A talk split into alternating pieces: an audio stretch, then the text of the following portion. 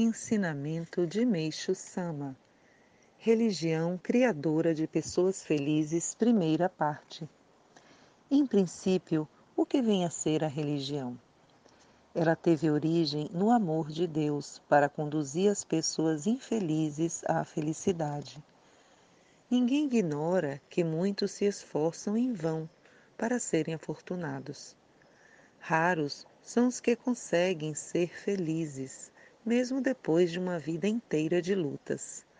Longe de ser feliz, a maioria das pessoas vivem uma sucessão de infelicidades.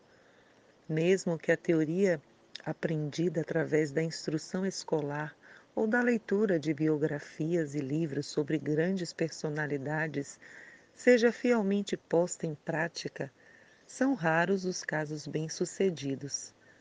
A teoria bem embasada merece admiração, mas todos, por experiência própria, sabem que, na prática, as coisas não ocorrem de acordo com ela.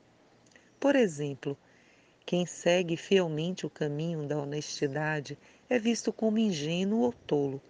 Entretanto, se muda a forma de agir e faz coisas suspeitas, cai no descrédito ou até mesmo na malha da lei, nas malhas da lei. Por fim, o indivíduo não sabe como proceder. Por esse motivo é que os espertos definem que o melhor é viver desonestamente, simulando atitudes honestas.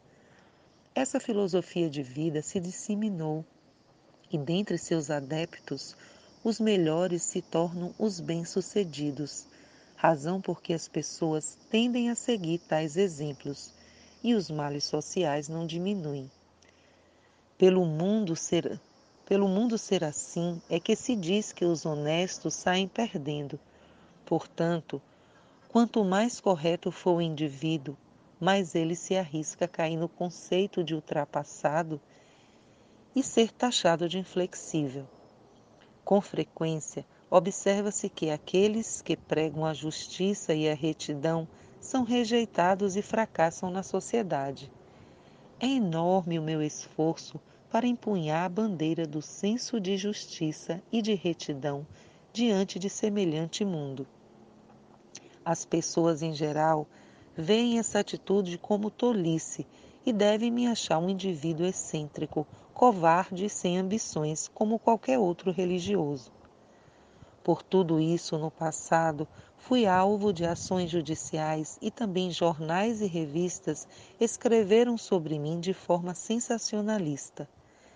Este tratamento cruel que recebi se deve ao fato de eu ter escrito destemidamente contra o mal, bem como à inveja suscitada por conta do nosso rápido crescimento.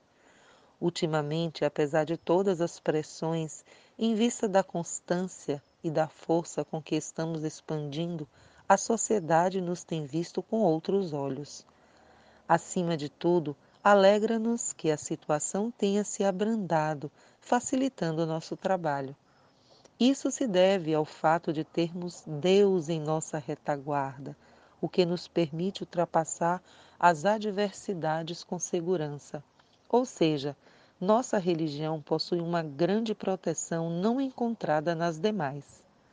Podemos compreender a respeito disso observando a forma de atuação das religiões de até agora. Em linhas gerais, existem dois tipos. O primeiro é aquele que, reivindicando justiça, segue destemidamente. A religião Roquequil de Nichiren é o melhor exemplo disso e, por essa razão, sofreu perseguições atrozes. Em consequência dessas adversidades, enquanto o fundador estiver à frente, não houve uma expansão expressiva.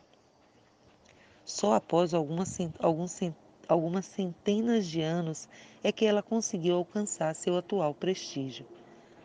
O segundo, em contrapartida, temendo perseguições, busca caminhos seguros então, mesmo que consiga crescer, necessitará de um longo tempo, caso contrário, será extinta.